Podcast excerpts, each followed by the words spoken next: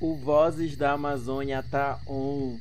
Somos um podcast para falar sobre a Amazônia, amparados pela Pró-Reitoria de Extensão da Universidade Federal do Pará. E no episódio de hoje, vamos falar sobre o recurso natural mais abundante do planeta, a água, e como a contaminação por minérios prejudica esse recurso.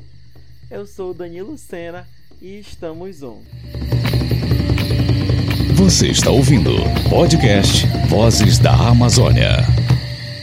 Qual o recurso natural mais importante para a manutenção da vida na Terra? Se você respondeu a água, acertou. A água é indispensável para a nossa vida. Cobre 70% da superfície terrestre e faz parte do nosso dia a dia, na preparação de alimentos, no banho de todo dia, porque Belém é quente. Até na chuva que é selado a cair lá para as 3, 4 horas, a água ela é importante para o consumo humano, para a agricultura, para a indústria e para o equilíbrio da temperatura da Terra. O estado do Pará, na metade do século XXI, se tornou o estado com o maior polo de mineração do Brasil. A Amazônia detém 68% da água doce do planeta mas esse recurso ele entra em risco com a exploração de minério e a contaminação gerada por essa exploração. A mineração no Brasil é tão antiga que o período colonial ficou conhecido como o ciclo do ouro, sendo a principal atividade econômica da época. Por conta da mineração, foi criada uma licença de uso de águas e uma legislação determinando a mineração como uso prioritário de água. E assim, a indústria da mineração tem um papel de grande relevância na sociedade. Produtos da extração mineral estão presentes no dia a dia, até mesmo desde a pré-história. Agora, na construção civil, em veículos de transporte e até mesmo no creme dental são usados alguns minerais. Não é à toa que a participação do setor mineral no produto interno bruto, PIB, do Brasil é de aproximadamente 4%, conforme os dados da SGM, que é a Secretaria de Geologia, Mineração e Transformação Mineral do Ministério de Minas e Energia e do IBGE.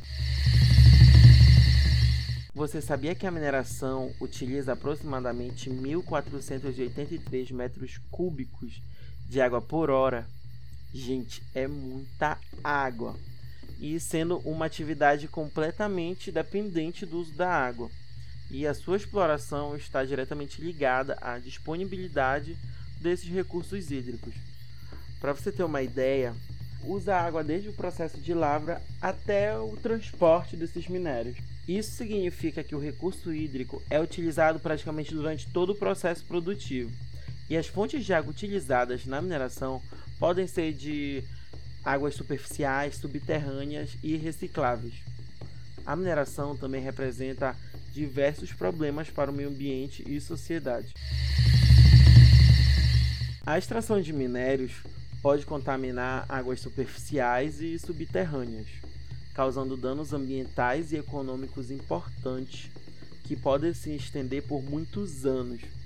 Entre os impactos negativos estão a deteriorização da qualidade das águas dos rios, córregos e reservatórios da mesma bacia, além da poluição causada por substâncias contidas nos efluentes das áreas da mineração, tais como óleos, graxas, silt argila, matéria orgânica, metais pesados entre outros, que são levados ao corpos hídricos pela desviação das rochas ou dos terrenos de extração.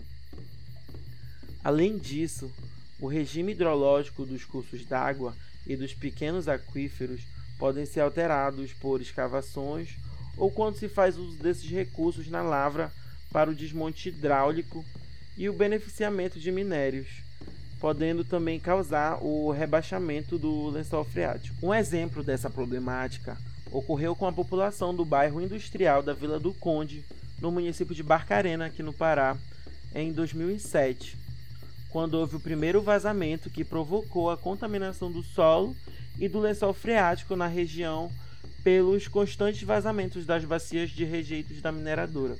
Mais de 200 mil metros cúbicos de caule atingiram diretamente a bacia do Rio das Cobras, praias e igarapés locais.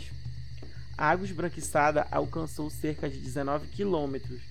Poços artesianos de moradores dos locais próximos foram comprometidos. E houve o risco do rompimento da barragem de rejeitos, onde foi obrigado a retirada de 73 pessoas de suas casas.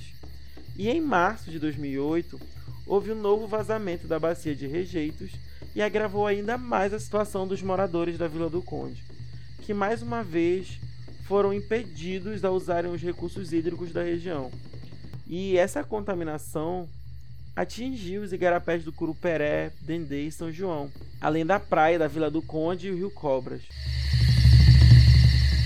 E segundo o laudo do Instituto de Criminalística, os rejeitos da mineração de caule contêm uma alta concentração de metais como ferro, alumínio, zinco e cádmio, entre outros que se acumulam no organismo, podendo fazer diversos agravos à saúde, como doenças degenerativas, disfunções hepáticas, deficiências imunológicas e demência. E qual a solução podemos cobrar para amenizar os impactos ambientais, sociais, econômicos causados por essa contaminação? A fiscalização por órgãos ambientais, governamentais, além de um plano de monitoramento e ação em casos de desastres ambientais realizados pelas empresas mineradoras, e além de sanções para essas empresas que não têm uma responsabilidade ambiental com a nossa região. Galera, muito obrigado por nos escutar até aqui. Curta, compartilhe o Vozes da Amazônia. No próximo episódio teremos novidades e convidados. Muito obrigado. Até mais.